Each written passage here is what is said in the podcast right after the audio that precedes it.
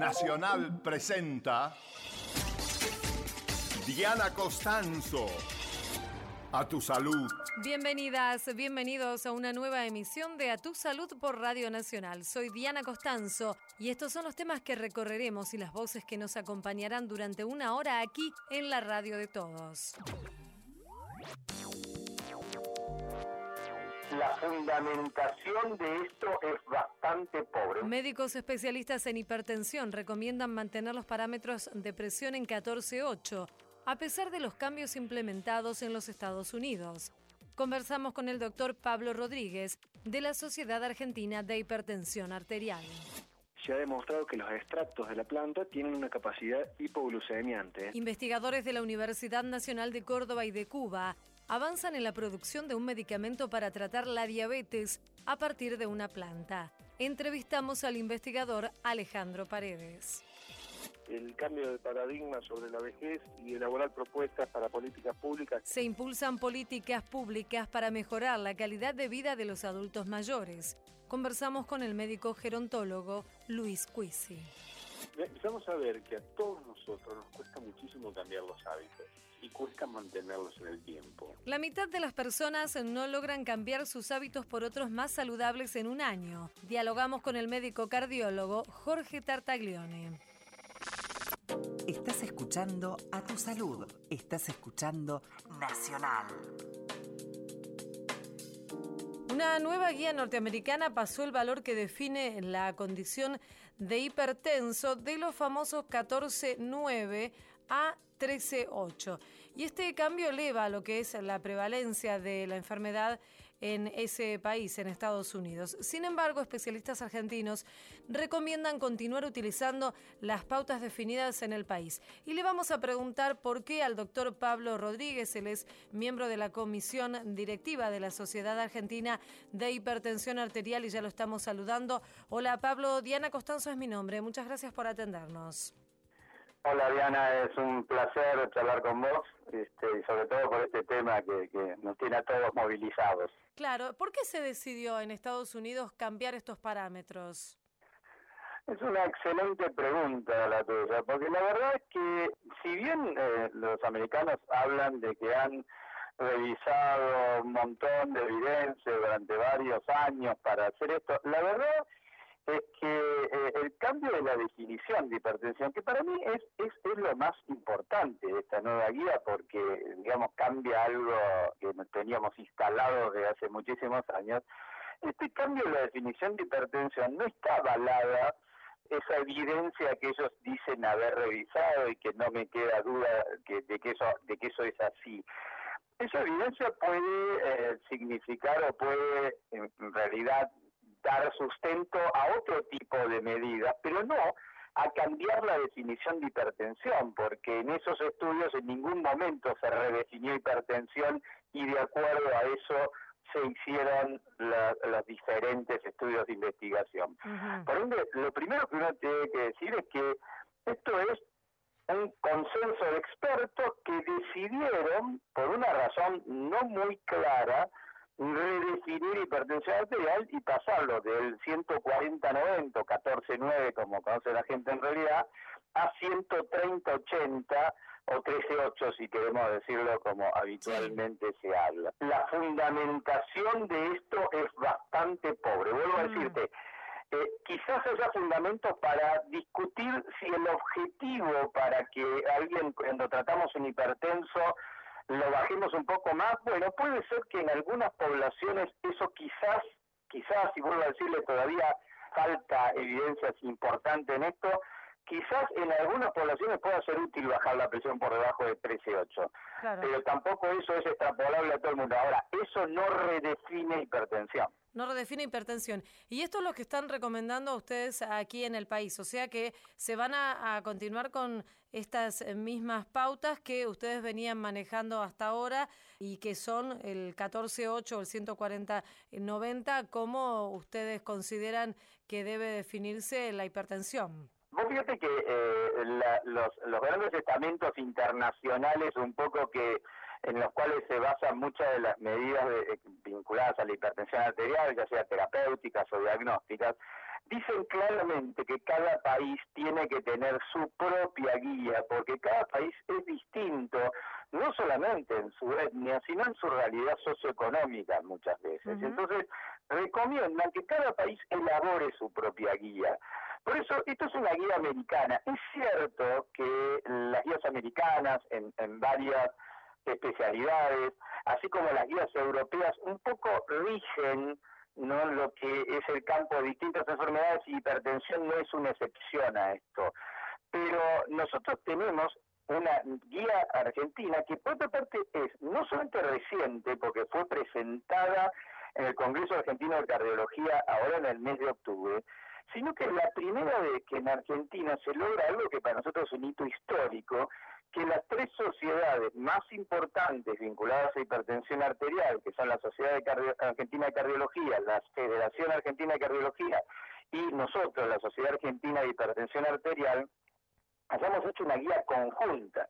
Y en esa guía conjunta nosotros seguimos sosteniendo que hipertensión se define por valores mayores o iguales a 140-90 en forma reiterada. Y, no, y creemos que no hay evidencia para cambiar esto y por mm. ende por ahora nosotros vamos a seguir con este criterio. Pablo, recuérdenos eh, cómo se toma la presión, como decimos nosotros habitualmente, cómo debe realizarse este control para definir que efectivamente una persona es hipertensa, o sea, no es solamente por una medición de la presión, sino que debe realizarse en varios días, ¿cierto?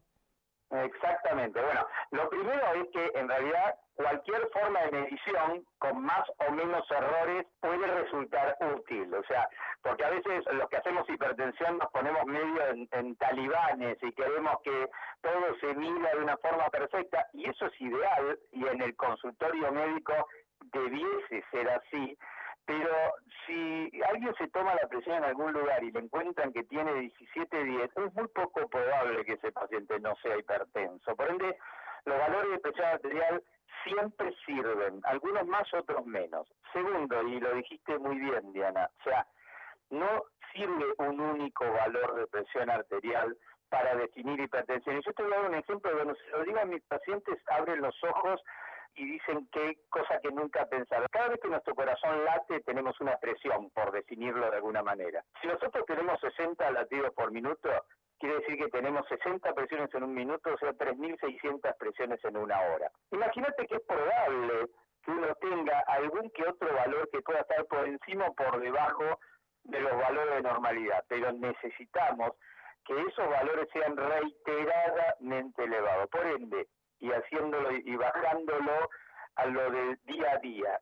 Si yo me tomo hoy la presión y tengo 15-10, no puedo decir todavía que soy hipertenso. Ahora, si me la vuelvo a tomar y sigue siendo 15-10, y si voy al médico y me vuelve a dar 15-10, entonces ahí sí las probabilidades que efectivamente sean sea hipertenso aumentan. Por eso es que decimos que uno tiene que tener la presión mayor o igual a 14-9 en forma persistente. Eso es lo que define hipertensión arterial. Porque si vos o yo nos ponemos nerviosos por algo, y esto no, con esto no estoy diciendo que la hipertensión nerviosa per se exista, pero sí existe que si yo me pongo nervioso por algo, en ese momento si me tomo la presión, es probable que la tenga alta. Mm, pero eso no significa que sea hipertenso. Estamos hablando, les recordamos a nuestros oyentes, con el doctor Pablo Rodríguez. Él es miembro de la comisión directiva de la Sociedad Argentina de Hipertensión Arterial. Pablo, aprovechar para recordar cuáles son los riesgos de tener la presión arterial elevada. Bueno, bueno que, que la Organización Mundial de la Salud hace eh, algún tiempo sostiene y, y estudios que lo avalan, de que la hipertensión arterial es el factor de riesgo más importante de mortalidad global a nivel mundial. Esto es un dato no menor, ¿no? Porque, claro, esto está muy influido que es una de las enfermedades que mayor prevalencia tiene. En Argentina, usando el 14-9 que seguimos sosteniendo debemos usar, un tercio de la población adulta es hipertensa. En el último eh, estudio que se encaró, que se, llamó estudio Renata, o Renata 2 para ser exacto, porque la segunda versión de este estudio que se publicó el año pasado, tenemos 34% de la población hipertensa. Ahora, ¿qué eh, provoca la hipertensión arterial. Bueno, la hipertensión toma y ataca los que se llaman órganos blancos. Eso, el órgano blanco fundamentalmente son el corazón, donde es uno de los causales principales de infarto de miocardio, de insuficiencia. El cerebro, la hipertensión es la causa número uno de accidente cerebrovascular.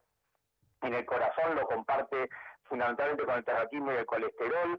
En el cerebro la hipertensión tiene un poder muy importante como factor de riesgo pero también es causa de disfunción renal, es causa de problemas arteriales periféricos, de que se nos tape, por ejemplo, una arteria en una pierna y podamos incluso, en algún caso, hasta perder esa pierna. O sea, la hipertensión es una enfermedad que puede provocar mucho daño si uno no la trata. Ahora, lo que también tenemos que saber es que la hipertensión tiene tratamiento y que la gran mayoría de los pacientes con un tratamiento adecuado, que la mayoría de las veces va a necesitar fármacos y muchas veces dos o tres fármacos para controlar la presión, la, si la presión está controlada, el riesgo disminuye en forma muy significativa. Claro, el otro problema es que hay es que muchas personas son hipertensos pero lo desconocen. Lamentablemente sí. Vos sabés que la hipertensión es una enfermedad asintomática. Por algo le dicen, yo odio este nombre, pero, lo he escuchado muchas veces y, y alguna vez me tocó escribir una columna sobre este tema donde le hablan del asesino silencioso o de la enfermedad silente. Es verdad en el sentido de que la hipertensión no da síntomas, o sea, muchas veces la gente asocia el dolor de cabeza, los mareos, el sangrado nasal con la hipertensión y en realidad está comprobado que la hipertensión no provoca esos síntomas. Claro, si yo me tomo la presión en un momento que me está sangrando la nariz, es probable que la tenga alta, pero no es común que no sangre la nariz. Por ende, eso genera el organismo una reacción de alarma que hace que la presión suba en ese momento. Ahora, tenemos que, que, tomar en cuenta de que como la enfermedad es silente, si yo no me tomo la presión, no voy a saber que soy hipertenso. Por ende, la única forma de diagnosticar hipertensión arterial es tomándose la presión. Por eso le decimos a la gente, después de los 18 años, una vez por año por lo menos, tendríamos que tomarnos la presión. Y si tenemos antecedentes familiares directos de hipertensión, padre, madre, hermanos, más aún tenemos que tomarnos la presión sin ningún lugar a duda y más de una vez al año porque nuestras chances de ser hipertensos, si tenemos familia hipertensa, son mucho mayores. Entonces, cuanto antes diagnostiquemos la enfermedad, menos daño va a producir y más fácil la vamos a tratar. Una pregunta más, eh, Pablo, para ir cerrando esta charla. ¿Cuál es el rol de la alimentación y de la actividad física en mantener una presión estable o adecuada? Bueno, esa es una excelente pregunta, Diana. Y, y, justamente yo una de las cosas que rescato de esta nueva guía americana, que parecen haber tomado conciencia del grave problema que tienen ellos con respecto a la alimentación y todo, que lamentablemente en Argentina también va ocurriendo. La encuesta nacional de factores de riesgo nos dice que la hipertensión está estable, pero que la obesidad aumenta día a día. O sea, evidentemente tenemos un problema y vamos a tener que tomar medidas. Es fundamental de que eh, todo tratamiento antihipertensivo no solamente se debe basar en los fármacos cuando son necesarios, y vuelvo a decirte, la mayoría de los pacientes lo va a necesitar de alguna manera, sino que un pilar clave es el tratamiento que llamamos no farmacológico o mucho mejor dicho cambios al estilo de vida. Y ahí hay tres cosas que son muy importantes. Primero, una dieta con bajo contenido de sal. Y cuando hablamos de bajo contenido de sal no es solamente el sacar el salero de la mesa, que está muy bien, pero eso es el 20 a 30% de la sal que ingerimos. La mayoría de la sal que ingerimos está en los alimentos, sobre todo los alimentos que ya vienen procesados. O sea, hablamos de panificados, de fiambre, de chacinados, de embutidos, de snacks, quesos duros, todo lo que viene delatado en cajitas, muchas de esas cosas tienen alto contenido de sal y debemos restringirlo en la dieta. El otro punto es tener un peso adecuado. Cuanto más pesamos, más presión tenemos. Y bajar de peso baja la presión. Se dice muy a grosso modo, porque no es exacto en todos los pacientes, que cada kilo que bajamos no baja un milímetro de mercurio la presión. Quiere decir que necesitamos bajar varios kilos para bajar la presión en forma importante, pero cada vez que bajamos de peso, bajamos la presión. Y finalmente, como nombraste, el ejercicio físico. Y el ejercicio físico en los últimos años ha cambiado un poco el paradigma, porque siempre se hablaba de ejercicio físico aeróbico, o sea, salga a correr, salga a caminar. Hoy sabemos de que cierto ejercicio que se llama isométrico, esos ejercicios de, por ejemplo, levantar pesas, por supuesto que con cargas bajas y haciendo mm, de, pocas repeticiones, porque no, que, no tenemos que transformarnos en un atleta, eso también ayuda. O sea, el ejercicio físico en sí ayuda predominantemente aeróbico, pero siempre es bueno complementarlo con alguna otra cosa. Queremos agradecerle por esta charla, doctor Pablo Rodríguez, entonces médico integrante de la Comisión Directiva de la Sociedad Argentina de Hipertensión Arterial. Le mandamos un saludo. Diana, un placer y como siempre estamos desde la sociedad siempre dispuestos a, a escucharlo. Hace muy poco tiempo atrás en su página web que es www .saha, Sociedad Argentina de inauguró una parte que es exclusivamente para pacientes que se llama Rincón del Hipertenso. En ese rincón nosotros vamos poniendo a través de especialistas de la, de la sociedad distintos tips y cosas que son importantes para el paciente que conozca en relación a la hipertensión, al tratamiento, a los métodos diagnósticos, a las medidas de prevención. O sea que la verdad que invitamos a que la gente ingrese en la página porque ahí va a tener información fehaciente, información comprobada que le va a permitir saber un poco más sobre esa enfermedad. Muchas gracias Pablo, Pablo Rodríguez entonces, hasta luego. Por favor, bien, hasta luego. Seguí en Nacional, escuchás a tu salud. Desde que te pareciste de repente todo parece brillar.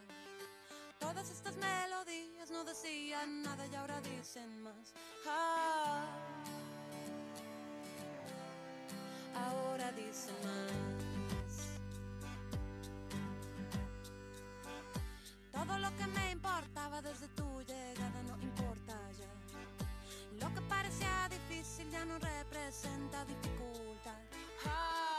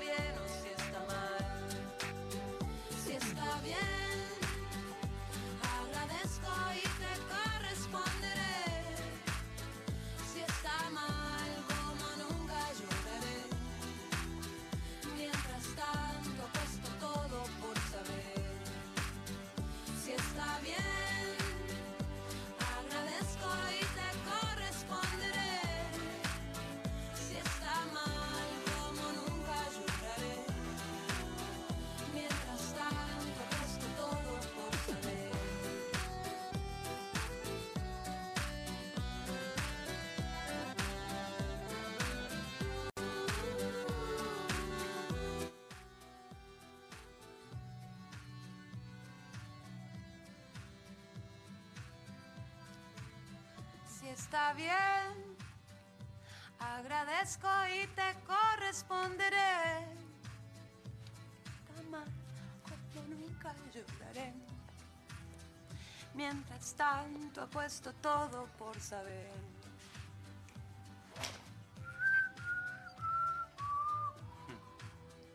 Mientras tanto, puesto todo por saber. Música en A Tu Salud, Julieta Venegas, bien o mal. Escuchás A Tu Salud por Nacional. La diabetes se caracteriza por el aumento de nivel de glucosa, como decimos más comúnmente, de azúcar en la sangre, y ya ha sido declarada por la Organización Mundial de la Salud como una epidemia del siglo XXI por la cantidad creciente de casos eh, que se manifiestan. Los motivos de este incremento son fundamentalmente una alimentación poco saludable, también el sedentarismo, el sobrepeso. Estos son los principales factores de riesgo. Ahora, un grupo de investigadores trabaja en la producción de un medicamento que está elaborado a partir de una planta que tiene comprobadas propiedades antidiabéticas. Pero para que nos cuente más acerca de esto, vamos a conversar con el doctor Alejandro Paredes. Él es investigador en la Facultad de Ciencias Químicas de la Universidad Nacional de Córdoba y ya lo estamos saludando. Hola Alejandro, Diana Costanzo es mi nombre. Muchas gracias por atendernos. Hola Diana, no, de nada. Un saludo para toda la audiencia. Alejandro, en principio, eh, contarnos un poco la historia de cómo se inicia el trabajo a partir de, de esta planta que también me gustaría que nos especifique cuál es que tiene estas propiedades para la diabetes. Este proyecto se realiza entre científicos cubanos y científicos argentinos. Somos dos grupos de investigación y estamos contactados a través de un subsidio de Cancillería Argentina que se llama FOAR. Digamos, el proyecto trata sobre una planta que se llama Alophilus cominia o tradicionalmente denominada palo de caja. Ajá. En Cuba se le han realizado estudios a esta planta y se ha demostrado, ya se- este estudio ya lleva varios años de, de evolución, se ha demostrado que los extractos de la planta tienen una capacidad hipoglucemiante, es decir, capacidad de disminuir los niveles de glucosa en sangre. Entonces, bueno, ¿cómo se asocian los dos grupos? Ellos hicieron toda la parte de la caracterización de esta- estos extractos y en, Argentina nosotros somos un grupo de tecnología farmacéutica, entonces tenemos como objetivo convertir eh, ese extracto en, en un medicamento, en una forma farmacéutica. Ajá, claro. Y en eso están trabajando entonces, Alejandro. ¿Y cuáles serían las, las ventajas de este producto, este futuro producto, si es que las tiene, con respecto a otros medicamentos que se utilizan actualmente?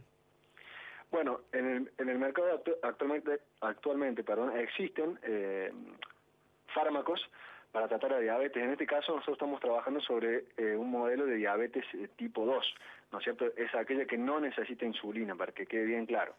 Entonces existen medicamentos, pero estos medicamentos eh, suelen producir algunos efectos adversos, como por ejemplo una disminución demasiado brusca de la, de la glucemia, esto puede producir una- hipoglucemia en los pacientes. Entonces con estos, con este nuevo medicamento, que además es de origen natural, podríamos tener un control, eh, digamos, de la, de la enfermedad con una, con una mayor precisión. Claro. Y, y sin efectos adversos, digamos. Digamos, en principio no se, no se han realizado estudios eh, Sí. in vivo, pero se espera que los resultados que obtengamos con este medicamento tengan una menor cantidad de efectos adversos. Claro. ¿Ustedes utilizan para lograr este desarrollo la nanotecnología?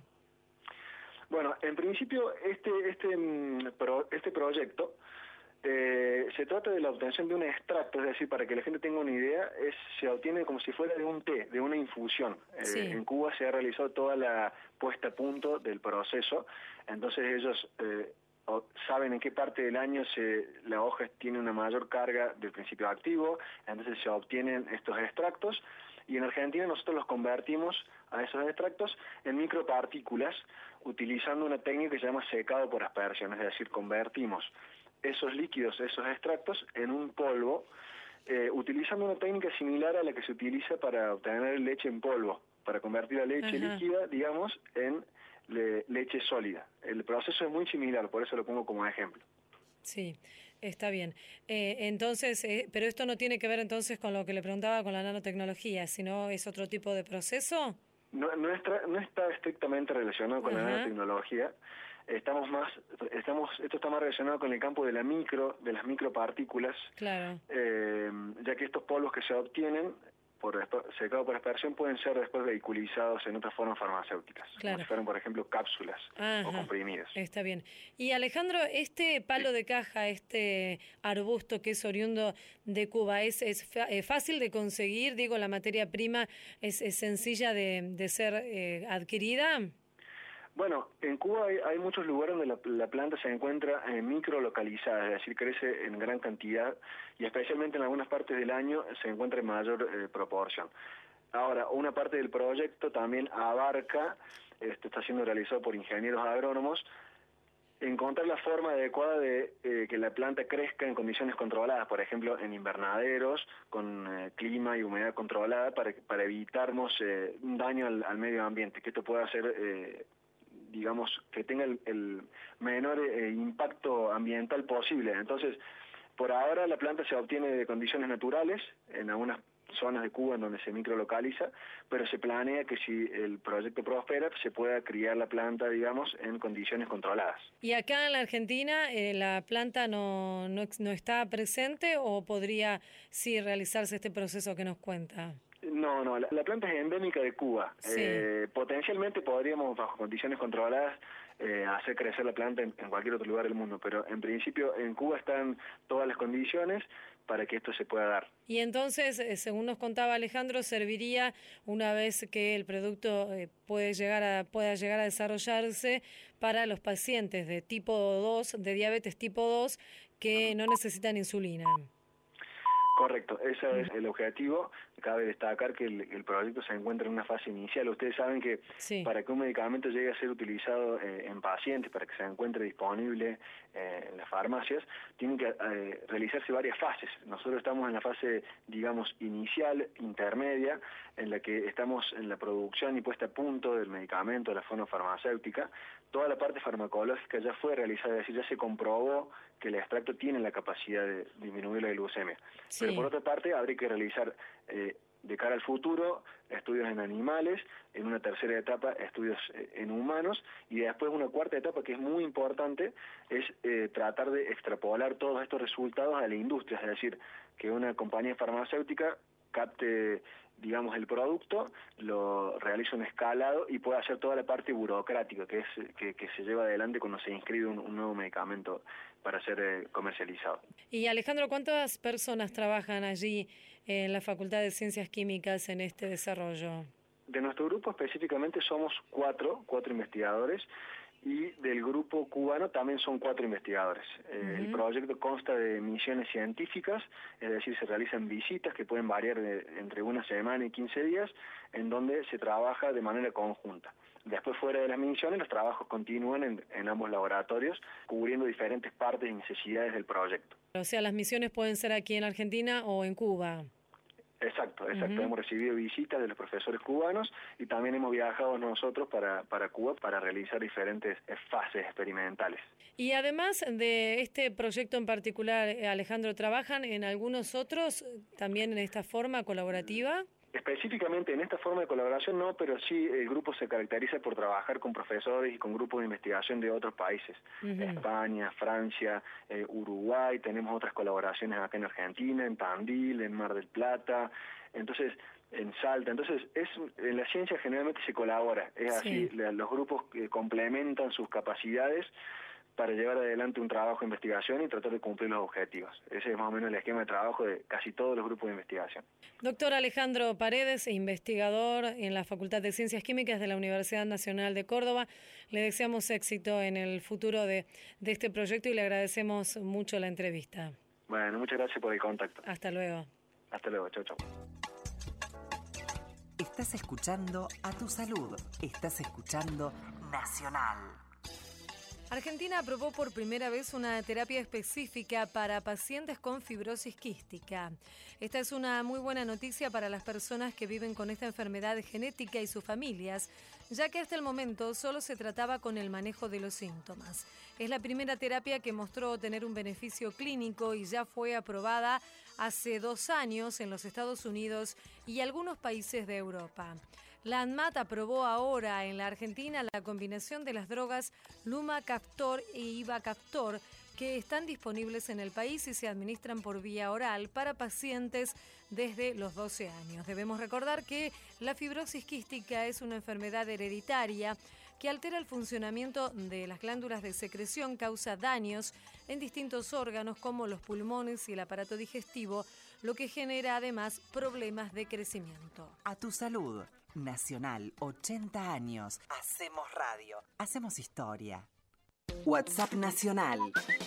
116-584-0870. En Nacional. Comunicados por WhatsApp. La vida no es un blog cuadriculado Levantemos nuestras copas. Un año nuevo está por comenzar. que ganas de un cursillo acelerado. De Vivir, besos de tormenta bailar, de besos jugar de por jugar. y jugar por jugar. Son nuestros mejores deseos. Nacional, la radio de todos.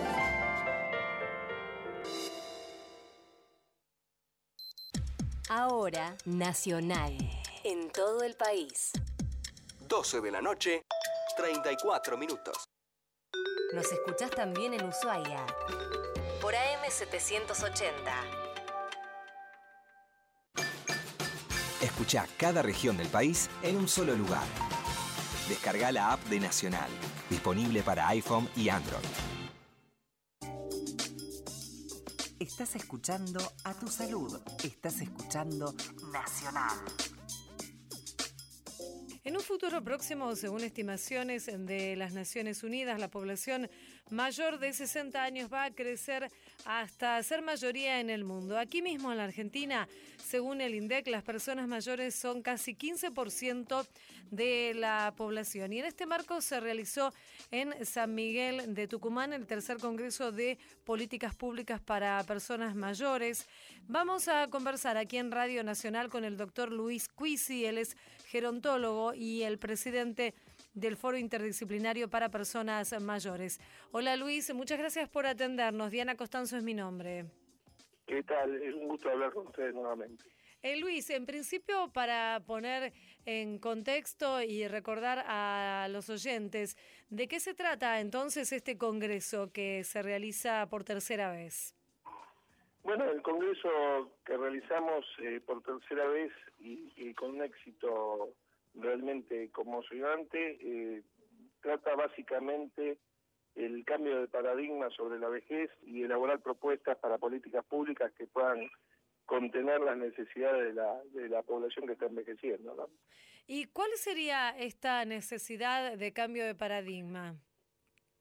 Y la necesidad eh, se basa en una representación social de la vejez negativa y que realmente no es no se corresponde con, con la realidad, pero sí culturalmente la invisibilidad de, de las personas mayores o, o la marginación que termina siendo la automarginación produce que la accesibilidad a la cultura, a la salud, bueno, a los vínculos sociales se vean afectadas básicamente cotidianamente, ¿no? Y para recordarnos y, y recordarles a, a los oyentes, ¿cuáles son los derechos que tienen las personas mayores? Digamos, el derecho de las personas, la- los derechos no se pierden con- Claro. con, los cumpleaños, ¿eh? a la medida que uno avanza en la, en la edad. Eh, sí hay una, una novedad muy positiva, que es que Argentina ha ratificado la Convención eh, Noega del 2015, donde esta convención declama los derechos humanos de las personas mayores y es un avance a nivel mundial bastante importante, ¿no? Y aquí en el, el contenido, ¿cuál es en el, en el texto este? Básicamente reafirma los derechos en todos los ámbitos de lo que hablábamos antes y eh, hace que los países, los Estados miembros de, de la OEA tengan un marco jurídico donde se referencia respecto de, cualquier situación que tenga que ver con, la accesibilidad a lo que hablamos antes, a la salud, a la cultura, a los vínculos sociales, digamos que, que garantiza el ejercicio pleno de los derechos de las personas mayores. Mm, Seguro. Y queríamos preguntarle, Luis, entonces, estamos hablando con Luis Cuisi, les recordamos a, a nuestros oyentes, ¿cuáles han sido, a su criterio y en, en general, las principales conclusiones a las que se arribaron en este tercer Congreso de Políticas Públicas para Personas Mayores? Eh, realmente pienso que, que este fue el mejor congreso de, de los tres, en virtud, eh, digamos, eh, se sintió, eh, participaron eh, los diferentes sectores de la sociedad, participó, una mesa ecuménica inclusive, donde estuvo la religión, la religión católica, el judaísmo, los musulmanes, hubo pueblos originarios que traían también su mirada del envejecimiento, digamos que la participación fue muy importante y creo que se logró instalar la discusión sobre generar este nuevo paradigma de la vejez, por un lado. Por otro lado, se habló de, la accesibilidad básicamente a los derechos y a todos los servicios de salud y de seguridad social, y hubo una, un trabajo, un taller con casi 2.000 docentes, donde eh, se pactó o, o se propuso trabajar en la representación eh, social de la vejez en la currícula educativa de, de los niveles de educación formal, lo cual me pareció fantástico realmente. Ajá. ¿Y Esta qué? misma propuesta, Sí. eh, no- luego yo viajé a UNASUR y, y pudimos plasmar en la declaración de, del Foro Ciudadano, el segundo, el tercer Foro Ciudadano, eh, pu- pudimos también plasmar ahí eh, la, la inserción de la modificación de la representación de la vejez en la currícula educativa. Ajá. ¿Y cómo es esta idea? ¿En qué consiste?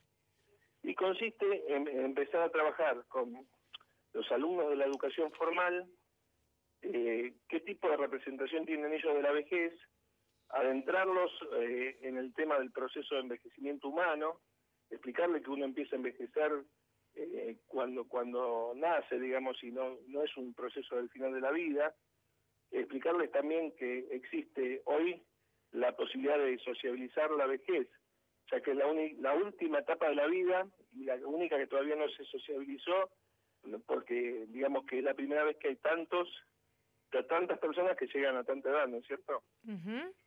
Está bien. Claro, sí, para que realmente se incorpore desde los primeros años de, de la vida este concepto, que sería un, un cambio en el paradigma. Sa- Sacarle esta, esta imagen peyorativa de la vejez, donde la persona que cumple años y, y entra en los últimos 30 años de su vida hoy, porque una persona se está jubilando a los 60, 65 y está viviendo a hasta los 90, eh, digamos que es una etapa para disfrutar, es una etapa para producir, es una etapa para legar, pero es una etapa, otra etapa de la vida como lo es la niñez, la adolescencia y la juventud, ¿no? Claro. Eh, Luis, en el Congreso se plantearon discusiones o debates acerca de la posibilidad de cambiar la edad, de modificar la edad de jubilación. Eh, no, nosotros venimos proponiendo que, que esto debe ser optativo y en virtud de las posibilidades de cada una de las personas, pero la realidad es que creo que el factor común, digamos, el pensamiento común es darle la, la, la alternativa a la persona de, de poder retirarse cuando, cuando lo decida. Claro, y depende de las actividades también. Hay algunas que son más desgastantes Y en lo depende de las físico. condiciones de la persona y las actividades, por supuesto. Claro, claro. ¿Y cómo fue recibida esta, estas ideas que plantearon allí en el Consejo Consultivo de, de la Sociedad Civil de UNASUR? Bueno, eh, eh, les comentaba, pudimos insertar esto de la representación social en la educación Sí. formal. También se planteó la creación de un observatorio eh, dentro de UNASUR eh, para la vigilancia de los, de los derechos humanos de las personas mayores y el cumplimiento de, de estos derechos por los países miembros. Eh, bueno, la verdad es que tuvimos, es la primera vez que se instala tan fuertemente el tema de envejecimiento y con tanta participación de los países, ¿no? Claro. Bueno, esto enmarcado en lo que decíamos al comienzo, ¿no? En este progresivo envejecimiento de, de la población en, en la mayoría de los países, en casi todas las sociedades. Es, esto es un fenómeno mundial, eh, es un desafío que, que nos hace reflexionar sobre la posibilidad de, de tener la oportunidad de vivir más años, de vivirlos bien y de poder dejar un legado que las generaciones venideras eh, puedan disfrutar. Mm, seguro. Y Luis, con respecto al acceso a los servicios de salud y también a la seguridad social, ¿cómo estamos aquí en, en la Argentina con respecto a, a otros países de América y también del, del resto del mundo? Bueno, eh, respecto de la seguridad social, la Argentina tiene una cobertura de casi el 95% de su población envejecida. Eh, es un- uno de los países que, que más eh, inclusión tiene dentro de la seguridad social en, Latinoamérica y países del Caribe. Eh, digamos, estamos bien. Eh, no estamos bien quizás en, la, en darle la misma accesibilidad a todas las personas porque Argentina tiene todavía eh, la salud pública fragmentada y porque, digamos, los efectores de servicios eh, no están distribuidos equitativamente, pero bueno, se está trabajando, nosotros en los congresos planteamos permanentemente el, el, el poder trabajar en función de la accesibilidad de estos servicios, ¿no? Entonces, también hacemos propuestas para los ministerios respecto de la accesibilidad. Claro, seguro. Y eh, digamos, a modo de, de cierre, ¿qué es lo que se avisora para próximos congresos? ¿Cuáles son los temas, digamos, que eh, pueden llegar a ser más relevantes de aquí al futuro para tratar sobre el tema de los adultos mayores?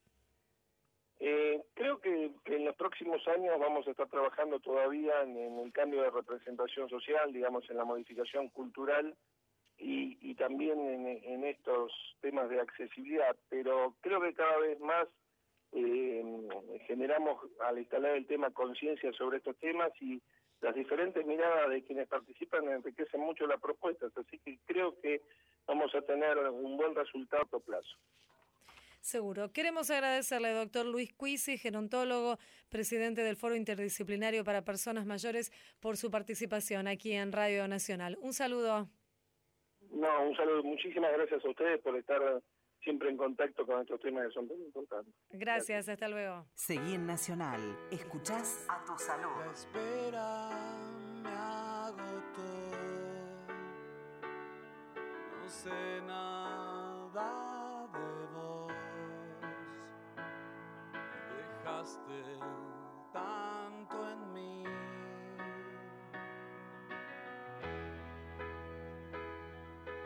Llamas me acosté. En un lento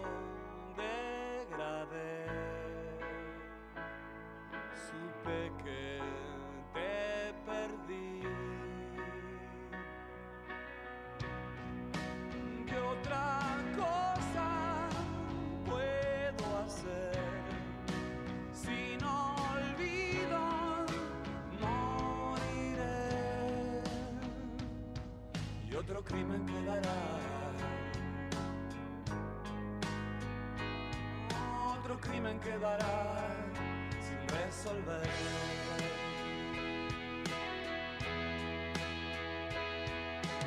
Rápida traición. Salimos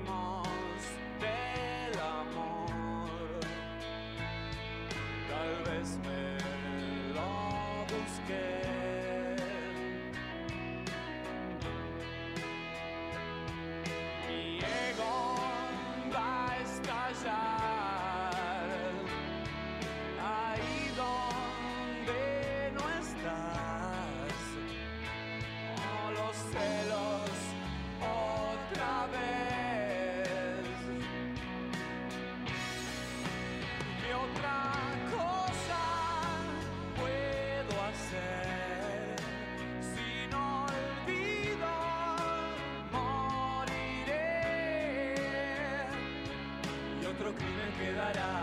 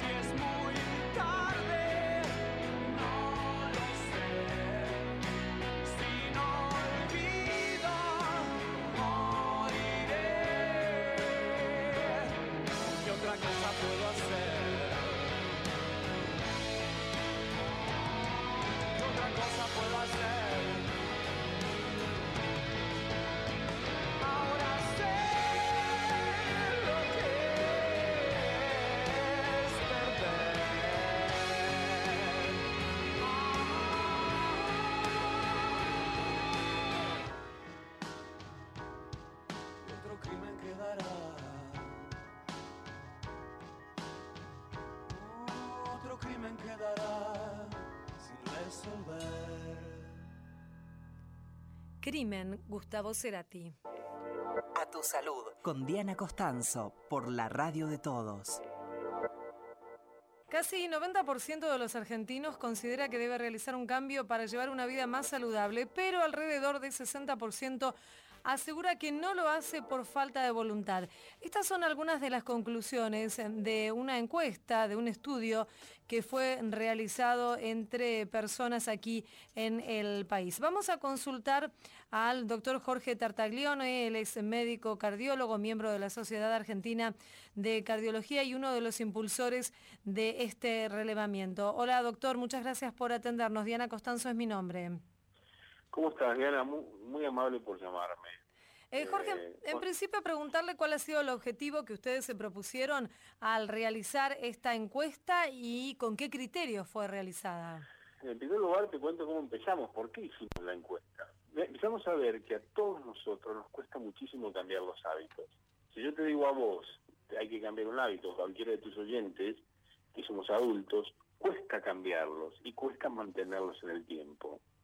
Por eso nosotros decíamos, bueno, tenemos que empezar a trabajar con los más chiquitos, que tienen un cerebro mucho más plástico, que si yo le enseño de muy pequeño que fumar hace mal, que comer de comidas naturales hace bien, lo va a incorporar como una conducta para toda su vida. Eso es, lo que, es, un- es una pata de lo que tenemos que hacer en, lo que nosotros llamamos un movimiento revolucionario nuevo. Pero por el otro lado, digo, ¿qué hacemos con nosotros? Que nos cuesta mucho cambiar los hábitos. A mí personalmente, a vos personalmente. Sí. Y eso por otro lado pensábamos que cual, todo el mundo sabe qué es lo que hace mal. Si vos le preguntás a cualquiera de tus oyentes si el colesterol hace mal, te va a decir que sí. Si que la presión hace mal, te va a decir que sí. Que ser diabético hace mal, a decir que sí. Que ser gordo hace mal, lo te va a decir que sí. Entonces decimos, bueno, ¿qué es lo que nosotros tenemos que lograr? ¿En qué nos estamos equivocando como para llegar con el mensaje? A ver. Estoy hablando de los puntos de vista médicos. Sí. Entonces nosotros decíamos, bueno, nosotros tenemos que cambiar el mensaje, tenemos que cambiar el tono, tenemos que dejar de prescribir. Y eso notamos también que la gente no quiere que le escriba el médico, sino que él le dé información. Entonces empezamos a buscar cuál es la mejor alternativa. Y empezamos a creer que generar pequeños, grandes cambios era la mejor forma de poder llegar. En todo este, en este abraje de, de, de- de pre-encuesta de que trabajábamos y toda esta información, hicimos una encuesta en el cual encontramos claramente que eh, casi nueve de cada diez argentinos que han realizado, tratado de realizar un cambio en los últimos 12 meses y que les cuesta mucho mantenerlo en el tiempo. Y que el grave problema es la voluntad. Entonces nosotros tenemos que ¿cómo trabajamos para que vos tengas esa voluntad de salir o empezar a caminar o empezar a hacer actividad física o empezar a comer mejor? Entonces yo te, te hago esto, esto te, te propongo esto. A ver. Que vos te hagas y tus oyentes te hagan, se hagan tres preguntas. En primer lugar, ¿qué vos estás haciendo, Diana, para mejorar tu salud? ¿Qué vos estás haciendo? La segunda pregunta es, ¿qué te gustaría empezar a hacer para mejorar tu salud? Y la tercera pregunta es, ¿qué te da bronca que no podés dejar de hacer y saber que te hace mal?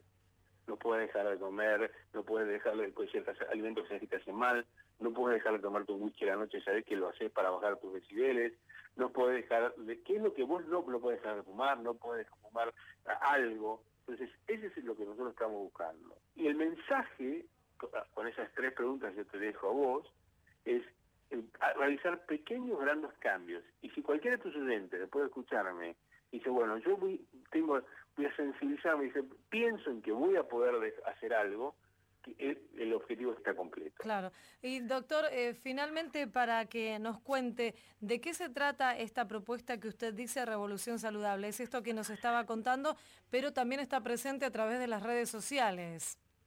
Nosotros tenemos toda una acción en las redes sociales, que que no soy yo, sino son muchos profesionales que estamos con este tema, Sí. en generar pequeños grandes cambios en los cuales yo te propongo, mira, hoy, esta época del año, en, vez de entrar al kiosco, entrar a la verdulería, vas a gastar menos plata, comprate medio kilo de frutillas, lavalas, y son mucho más ricas y mucho saludables que las gomitas. Comprate arándanos.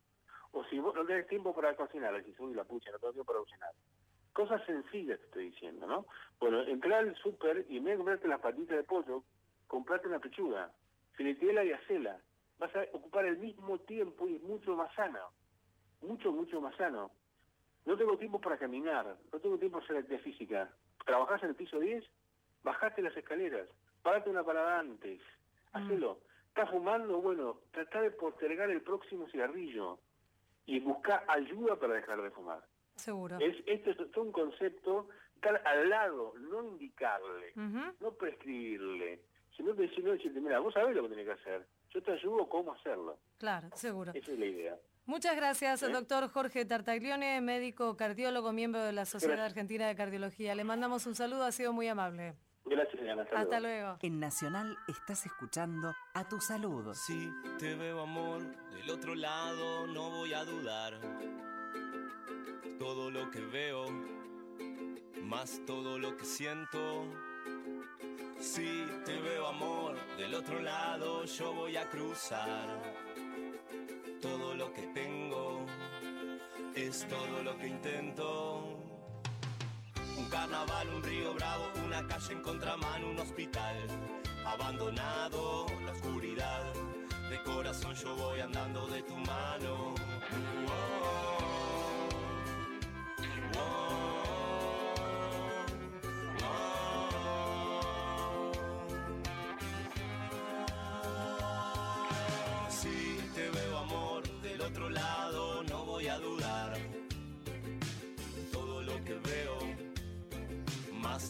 lo que siento. Si te veo amor del otro lado, yo voy a cruzar. Todo lo que tengo es todo lo que intento. Un temporal, un circo malo, una playa sin verano en espiral. Abandonado la claridad, de corazón yo voy andando de tu mano. Sin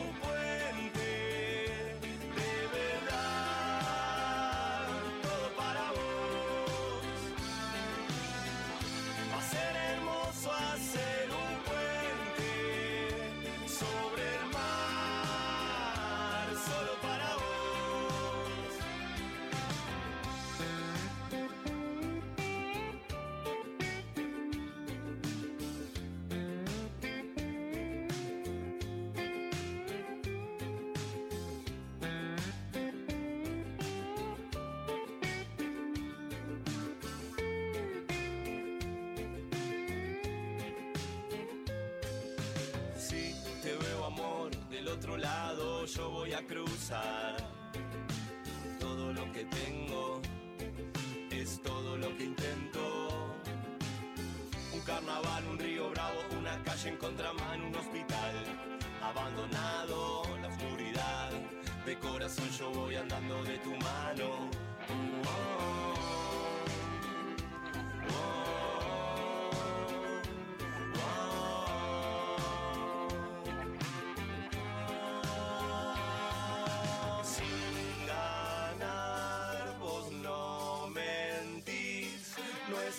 está tan